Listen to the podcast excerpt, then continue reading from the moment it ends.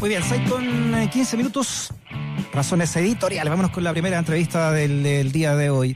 Fíjate que ayer ah, conversábamos aquí en Razones Editoriales de Radio Sach con el alcalde de Recoleta, Daniel Jadwe, y acá en el programa planteó Jadwe que el presidente Sebastián Piñera, comillas, no tiene las condiciones para seguir gobernando al país. ¿ah? Así dijo el alcalde de Recoleta como respuesta al manejo de la pandemia que ha tenido el mandatario. En tanto, el ex candidato presidencial del PRO, Marco Enrique Sominami, propuso también una inédita medida de cohabitación entre el oficialismo y la oposición y sugirió ceder el control del, gobierno ¿no? a los ministerios. ¿De qué se trata esto? ¿no? La idea que, tiene Marco Enrique Sominami. Se lo preguntamos a él, al, ex candidato presidencial del PRO, al teléfono. Marco, ¿cómo está? Bienvenido a Razones Editoriales. Buenas tardes, querido Freddy, a la orden esto lo habíamos hablado en un momento, la, claro, la, idea tuya, Marco, pero que en este contexto de pandemia eh, agarra otro, otro, otro color también, ¿no? Porque de alguna manera era también de, dentro del descalabro que había pasado después en el manejo y, y luego también de las violaciones de derechos humanos que, se produjo desde octubre en adelante. Claro, eh, yo llevo años y cuando fui diputado logré que, que el Congreso votara por unanimidad estudiar esto en la única comisión de análisis de régimen político que ha habido en esta democracia. Esto es una vieja discusión. Los presidentes de la República, ¿cuáles son sus tareas? Son superhéroes, son padres de la patria, son jefes de Estado, jefes de gobierno, jefes de coalición. En Chile, a mi juicio, tenemos el peor sistema político que se pueda tener porque tenemos todo concentrado en un individuo, en un cargo uninominal, que es el jefe de Estado, que a su vez es jefe de gobierno, a su vez es jefe de coalición el presidente o la presidenta. Y eso genera una gran tensión, porque si un gobierno se equivoca gravemente, como pasó con el Transantiago, como pasa con el censo, como pasó con la CACEN, o viola claramente valores universales, los derechos humanos, o incluso traiciona una promesa muy sustantiva, tú tienes que esperar cuatro años. Y la pregunta es, ¿eso genera paz? No. En el caso de Chile, humildemente, lo vengo diciendo hace 14 años, que esto iba a pasar. Y yo siempre detesté, Freddy, en mi curso, un compañero curso que me decía, en el colegio, te lo dije. Pero esto yo lo dije, lo expresé en tu radio muchas veces. yo quería estrangular al compañero, pero la verdad, verdad que, aunque me detesten, advertí que lo que iba a pasar en octubre era algo bastante predecible, no, no en esta magnitud, pero había una crisis de legitimidad y representatividad. A esto agrégale la crisis continental, una América Latina decadente en productividad, crecimiento, inflación. Agrégale una economía chilena que llegó al toque de su capacidad de crecimiento, porque ya no hay nada más que privatizar. El modelo exportador llegó a su máximo. No hay mucho más en esta pobreza de modelo de desarrollo que tenemos. Los sueldos son malos. La crisis social se suma a la pandemia. Y en la pandemia tienes una crisis. Un presidente dice, en lo sanitario hay que hacer esto. Y la oposición, no digo pensando en mí o en Hadwe o en quien sea, la oposición te dice, social, científica, académica, política, la concertación, la Frente Amplio, nosotros en la Unidad para el Cambio, te decimos todos, no Sebastián, no Juan Miguel Sebastián, estás equivocado, desde marzo, ¿eh? desde marzo estamos diciendo, es un error tu estrategia. Después lo económico, hemos demostrado, todas y todos, la oposición, que está equivocada también, que hay que gastarse los ahorros de Chile, que hay capacidad de deuda pública y que hay fondos previsionales y que además hay cobre. Chile tiene que rescatar a los chilenos ahora mucho más de lo que se hizo recién, que aunque es mejor que lo que se anunció hace tres meses. Entonces, si hay una crisis, mi propuesta es súper simple. El presidente es el único personaje de ese gobierno legítimo, porque tuvo los votos, ganó, es democráticamente electo, más allá de que yo lo denuncio por gobernar sin valores democráticos y habiendo hecho muchas trampas. Pero el hecho es que ganó. Y reconozco yo mismo que fui adversario su triunfo. Entonces él tiene el derecho, y me parece correcto, sobre todo pensando en Salvador Allende, que no cometamos el error de esbozar ahora, en medio de una pandemia, que es bueno que él se vaya. Él se puede quedar porque tiene un derecho, que se lo dieron los chilenos, las chilenas, que termine su mandato, y pero que se quede con tres funciones inalienables de un presidente, un jefe de Estado. La soberanía, la política exterior y que sea árbitro de las próximas 15 elecciones que vienen. Pero el gobierno, que distinto ser jefe de Estado, los ministerios de la urgencia, en otros términos los ministerios regalianos, los ministerios sustantivos, los ministerios de la, de la tragedia, los que pueden responder que son salud, interior, hacienda, desarrollo social, a mí me parece evidente que él se equivocó y sus ministros son incompetentes. No lo digo yo. ¿Sabes quién lo encuentra incompetente? Piñera. Piñera echó a Mañalich. Piñera mm. tuvo que echar a Chadwick. No lo digo yo, lo dice él, que sus ministros son ineptos. Son incompetentes. Es más, ya hay cohabitación en Chile, Freddy, porque el chileno, la chilena, promedio, votó por Piñera para presidente, pero votó por la oposición en el Congreso. Yo propongo que pasemos algo audaz para evitar más muertes, más pánico sanitario, más terror económico. ¿Cómo lo hacemos? Confianza. El virus tiene tres atributos, contagia rápido, es amplio y asesino, y muta. Cuatro atributos, y es desconocido, cinco atributos. Para el frente hay tres respuestas. Líderes creíbles, instituciones creíbles, y por último, Freddy, fundamental, una estructura social. Nada de eso hay en Chile. Entonces, una propuesta que le cayó mal a la derecha, yo entiendo, es lógico, es súper simple, que, hagamos un semi-residencialismo de hecho, no de derecho. Entregue los ministerios a la oposición y di nombres que efectivamente quizás podemos discutirlo largamente, pero es evidente que Blumel es irrelevante, es evidente que en Hacienda se equivocaron. No lo digo yo, el ministro pidió perdón por su error. Él reconoció equivocarse en materia económica. No lo digo yo, lo dice él, que se equivocó con las pymes. ¿Marco? Sí. Entonces, lo que tú postulas, entonces, en, rigor lo tienen otras democracias y otras, otros sistemas también institucionales, ¿no? Que una figura como de un presidente, y, pero también de un primer ministro, que es el que lleva el día a día. Exactamente, eso está en Portugal, España, Italia, Francia, Holanda, Alemania, podría sumar y sigue. Eh, un país vecino nuestro lo tiene, por lo demás. Una cosa mm. distinta, pero que se parece, que es Perú. En Perú se cayó el gobierno, pero siguió el presidente. Yo entiendo a los pensamientos legítimos, ¿ah? no, no es peyorativo, más conservadores, Freddy, que dicen, bueno, pero esto sería un caos. No, no es un caos. Lo que es un caos es lo que pasó en octubre. Lo que es un caos es lo que tenemos ahora. El orden no es monopolio de la derecha, no son ellos los que nos van a enseñar a nosotros que es el orden y tienen la crema en Chile. No son ellos los liberales, ellos son los conservadores. Un liberal no saca militares a la calle todos los días. Un liberal no convoca toque de queda. Un liberal de verdad cree en la libertad. Ellos son los menos liberales de todos. Somos mucho más liberal tú y yo. Si somos los que creemos que no es bueno para un militar tener la calle. O sea, yo ni siquiera lo veo en términos ideológicos, lo veo en sentido común. Es un gobierno incompetente, inepto, y lo que se requiere es un cambio, y esperamos 15 meses más. Por lo tanto, nadie te garantiza que no vuelvan las protestas, nadie te puede garantizar que no estemos en, un, en una vez pendiente, aún peor en lo sanitario. Por tanto, hay que hacer algo. Y los políticos tienen que salir de su zona de confort, de sillas cómodas al matinal, la oposición salir de su zona estéril, de no producir hechos. Y este gobierno tiene hoy día, a mi juicio, una incapacidad total. No es lo mismo el presidente que el gobierno. Yo sé que los chilenos no a veces me critican porque mis propuestas a veces son muy adelantadas, como pasó con la FP y con la Asamblea Constituyente, mm. y siempre me fui de paliza, Freddy. Soy el primer testigo. Siempre me insultaron por todas mis propuestas que después, les guste o no, se terminaron haciendo. Que te puedo mm. anunciar que en Chile va a haber un cambio de régimen político. No da más este sistema político. Oye, Marco, lo, otro que eh, tú esbozas, ¿no? Y que, me imagino que vamos a tener que hacer en la próxima constitución, que vamos a, realizar entre todos, es que un presidente de la República no puede terminar un mandato per se nomás, tiene que terminar un mandato porque realmente ha cumplido eh, la promesa que le hizo a su pueblo, ¿no?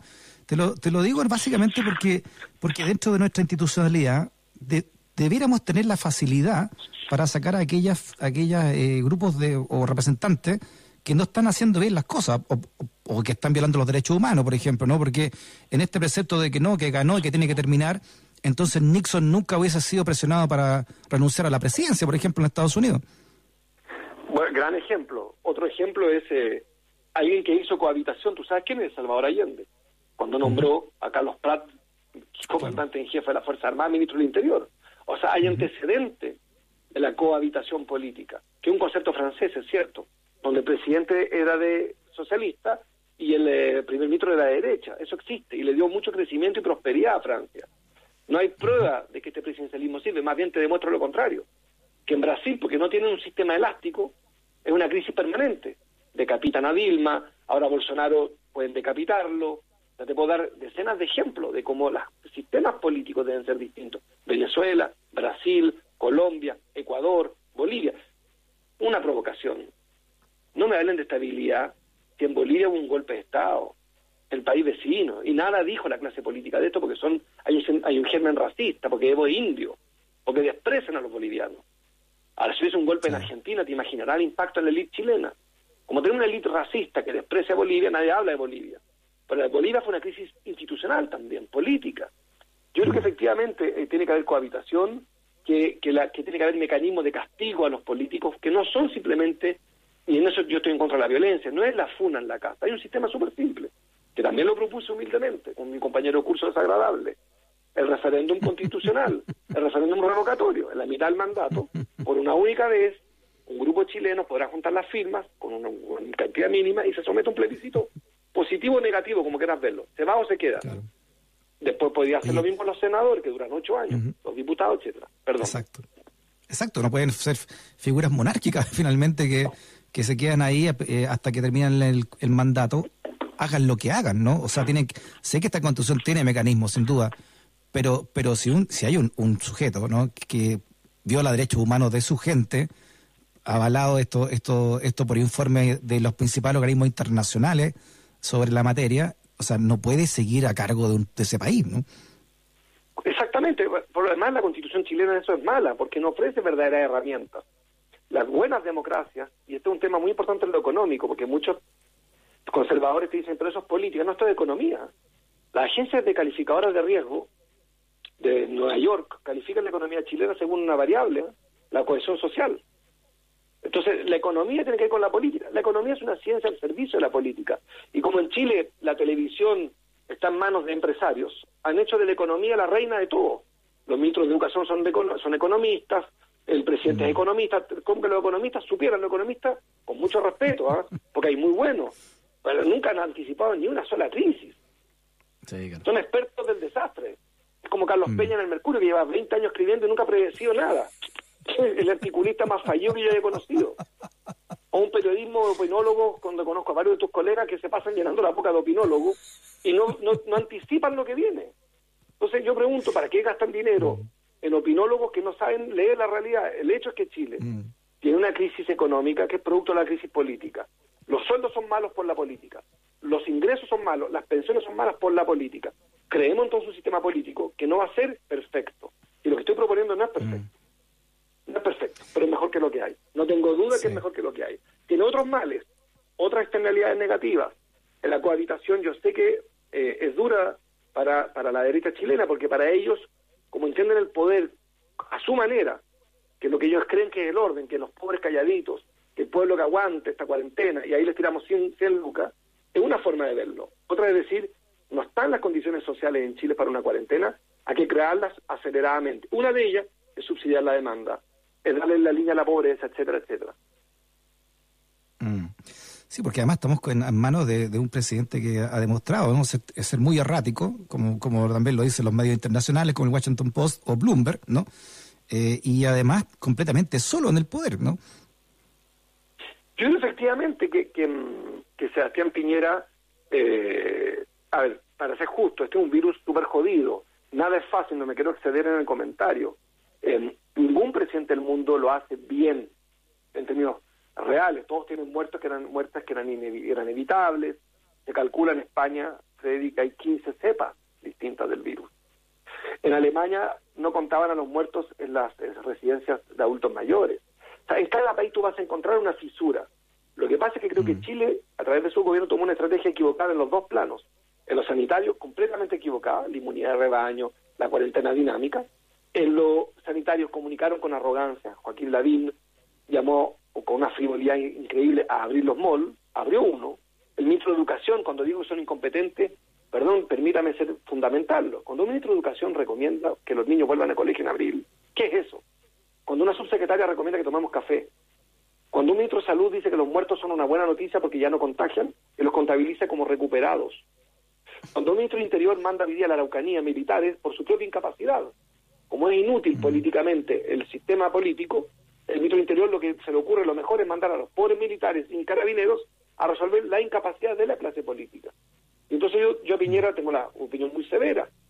No es que sea fácil esto, lo que pasa es que se equivocó completo en lo sanitario. Y en lo económico, ahí soy mucho más duro todavía. Porque yo creo que no quiere hacer el gasto de los ahorros, usar las vacas placas para ayudar a los chilenos ahora seriamente, como corresponde, como es debido, sin arbitrariedad, no la cifra de 100 mil pesos que es arbitraria, simplemente la línea de la pobreza, Freddy, que es lo que establece la política pública latinoamericana, chilena. ¿Por qué no lo hace? Porque no quiere que subamos los impuestos. Sabes que se gastan los ahorros en el debate mm. tributario. Segundo, no quiere que las agencias calificadoras de riesgo afecten la economía porque lo afectan a él personalmente. A él le afecta en sus negocios que Chile sea mal calificado económicamente. Primero a él. Y tercero, y ojalá que haya grabado este programa, que aunque estoy retirado del debate político cotidiano, Freddy, acuérdate que lo está haciendo para invertir socialmente durante las elecciones, porque su gran pánico es perderla y que su gemelo Joaquín Lavín las pierda. Su pánico, Freddy, es gastar ahora, quedarse sin dinero para dar bonos durante las elecciones municipales del Congreso y de Presidencia.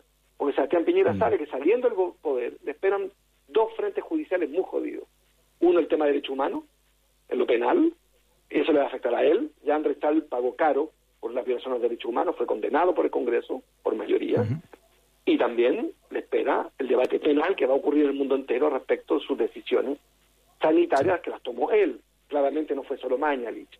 Todos sabemos que cuando renuncia Mañalich es también una manera de producir una protección al presidente de la República, que es normal, ¿ah? no tiene nada de excepcional. Lo que pasa es que Piñera no hay que tratarlo de loco, yo discrepo de ese discurso, no es ninguna locura, tiene lógica lo de él, es la lógica de los conservadores, es la lógica de la oligarquía, la lógica de los ricos, no es la lógica irracional, tiene toda la lógica del mundo. No gasto ahora, gasto en 2021 para ganar elecciones. No gasto ahora porque si gasto, todos los progresistas van a plantear un impuesto a los más ricos y va a haber mayoría en Chile. No gasto ahora porque en Nueva York me van a calificar mal la economía chilena y yo con mis negocios que cotizan en la bolsa voy a ver muy afectado. Súmele a eso, Marco, eh, un movimiento social que está ahí, igual que usted, ¿ah? eh, latente, hibernando, a la espera. Claro. Yo sospecho eso, que, que, ese movimiento que yo califico de precioso, emocionante, eh, que fue el movimiento social, te va a repetir porque las coordenadas siguen siendo las mismas. Una élite completamente divorciada de Chile, de un Chile cartón piedra. Un Chile que, insisto, buena parte de la prensa lo, lo, quiere retratar con esta idea de chiquillos, hay un paraíso, pero depende de usted, sea fuerte, mérito. El tema es, esto, pillemos un concejal robando la caja chica, pero ahí está la respuesta. No, el debate de fondo en Chile es el sistema previsional, que significa dos tercios del PBI de Chile, las AFP. El debate de Chile es la concentración de la propiedad de los medios, es la falta de pluralismo, el debate de Chile, la falta de debate, la falta de documentales, el debate de Chile, la falta de información para los chilenos, el debate de Chile es que el sueldo es malo. Esos debates se hacen siempre con una visión, que es la visión de la derecha económica, que sostiene que en realidad lo sano es un Estado con economía sana y un pueblo endeudado. Que lo normal es una economía con responsabilidad fiscal, pero no importa si los chilenos son sobreendeudados. Lo sano es traspasar la tarjeta de crédito, el derecho a educarse. Esa es la discusión que cuesta mucho plantear. Y creo que el movimiento social fue un desborde, fue una crítica al Congreso, a los políticos nuevos, fue un rechazo a los políticos antiguos, fue un rechazo también a la televisión. Puede decir, queremos nosotros mismos escribir la historia de Chile y ya no nos sentimos representados ni por la televisión, ni por el Congreso, ni por el presidente. Fíjate que llegó Sabia Nueva al Congreso en 2017 y no le pareció suficiente a los chilenos. Les pareció que lo sustantivo estaba pendiente, que Chile es mucho más pobre, y por lo menos llevo años denunciándolo, Chile es mucho más pobre en lo material y en lo inmaterial de lo que se quiere aceptar. Somos un pueblo muy desinformado. Yo me toca mucho por el tema argentino, que me, me, ligan mucho. Entonces, en cada entrevista tú no lo has hecho, me pregunta por Argentina y con mucho desprecio por Argentina. Ocurre que Argentina, un argentino puede estudiar lo que quiera gratis, cuantas veces quiera, ilimitadamente. Y alguien dice, sí, la Universidad Argentina son las peores, perdón, la UBA está calificada dentro de las 100 mejores del mundo, perdón. Van chilenos, van chilenos gratis a estudiar Argentina. Hay 500.000 chilenos allá, hay, entre paréntesis, aproximado, ¿eh? cinco premios Nobel, cinco premios Nobel, muchos vienen de las universidades públicas. ¿Cuántos premios Nobel tiene Chile de universidad pública? Ninguno. Nuestros dos premios Nobel son del sistema primario escolar, preciosos, Neruda y Mistral. Pero yo llamo simplemente a pensar que otro Chile es posible. Y lo de la cohabitación es también posible, depende de que los chilenos lo quieran. Por el bien de Piñera, además, tú sabes que casi, aunque suene irónico, casi creo que es bueno para él. Yo no creo que este hombre esté bien física y quiero ser respetuoso, no quiero decir la palabra psicológica porque no quiero insinuar nada. Creo que un hombre que está bajo estrés hace 10 meses, sin dormir, acusado de violación de los derechos humanos, tú dijiste por algunos, todos los agentes de derechos humanos del mundo calificaron a Chile con eso. No, no, al revés. Dije, no, no, no, dije, dije por las principales agencias de derechos humanos del mundo. Tal cual. Después ningún jefe de Estado del mundo quiere venir a Chile. No ha venido nadie a Chile en 10 meses. Putin, Trump, Chichipín, nadie ha querido venir a Chile. Ni la dictadora de Bolivia quiere poner un pie en Chile. Transformó a Chile, a propósito de economía, una crisis de imagen país. La solución es dar al, a pensar fuera de la caja. Si alguien tiene una mejor propuesta que la mía, yo me sumo. La idea del gobierno de unidad nacional no me gusta a mí, porque creo que no, no estamos de acuerdo con Piñera, de fondo, en temas como la vida y la economía. Pero mira, cualquier cosa me parecería mejor que lo que estamos haciendo ahora. Muy bien. Marco Enrique Sominami, abrazo grandote a la distancia, que esté muy bien. Otro, éxito. Igual. Chao, Marco. Que nunca te discriminen por razones editoriales. Radio Usach 94.5, el dial de un mundo que cambia.